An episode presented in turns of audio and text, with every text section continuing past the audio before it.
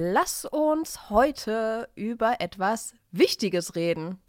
Als würden wir sonst über unwichtige Sachen reden, aber das heute ist besonders wichtig. Über große Momente der Erkenntnis. Über Momente, die dein Leben für immer verändern. Bei mir gab es auch so einen Moment.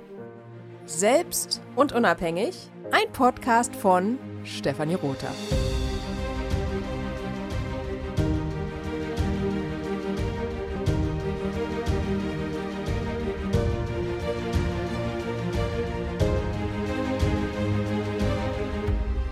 Als ich 35 war, sechs Monate nach der Geburt unseres ersten Kindes. Mein Moment war eine tiefgreifende Erkenntnis.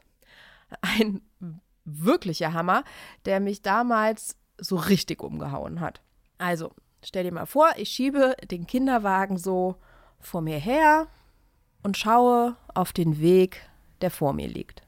Und plötzlich wird mir klar, dass meine Unzufriedenheit und mein Schmerz eigentlich wunderbar ist. Uff, krass neue Sichtweise. In dem Augenblick habe ich erkannt, dass meine Unzufriedenheit eine wichtige Funktion, eine wichtige Aufgabe hat. Und zwar die Aufgabe, mein Lernen, mein Verbessern und meine Entwicklung anzutreiben. Meine Unzufriedenheit ist der Motor meines Lebensglücks. Erstens, etwas stimmt nicht. Zweitens, hm, ich werde, boah, ich schwanke gerade zwischen zickig und motzig. Ich tendiere aber eher zu motzig. Drittens, ich überlege, was ich ändern kann. Viertens, ich ändere etwas. Bumm. Das Lebensglück erstmal wiederhergestellt und auf dem Weg ein kleines Stück fähiger, stärker und robuster geworden. Und so geht das wieder und wieder und wieder, bis dir das Glück quasi aus deinem schönen Popöchen scheint. naja, also so, so ungefähr. Deswegen sage ich, die Unzufriedenheit ist deine Freundin. Wir behandeln sie aber meistens wie eine alte, ungeliebte Tante, die immer so komisch riecht. Aber die Unzufriedenheit ist deine Freundin.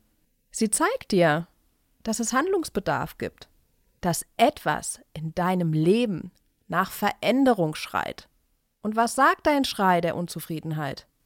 Dass du Frieden mit etwas machen solltest und dass du etwas umstellen oder umbauen solltest und dass es besser wäre, etwas loszulassen und dass du etwas Neues in dein Leben lassen solltest. Ja, das war damals eine große Erkenntnis. Aus dieser Erkenntnis heraus bin ich dann in diesen großen Kreislauf der Unzufriedenheit und der Veränderung eingestiegen. Und seitdem drehe ich mich fröhlich wie ein, wie heißen diese Kreise, die die Kids haben? Brummkreisel. Genau. Seitdem drehe ich mich fröhlich wie ein Brummkreisel. Und ich habe es keinen Augenblick bereut. Falls du also auch gerade eine gewisse Unzufriedenheit spürst, dann höre hin. Umarme sie. Lass sie rein in deine Wohnung, in dein Haus, und biete ihr einen Kaffee oder Tee an, höre dir ihre Geschichten an und mache dich bereit für den nächsten logischen Schritt der Transformation in deinem Leben.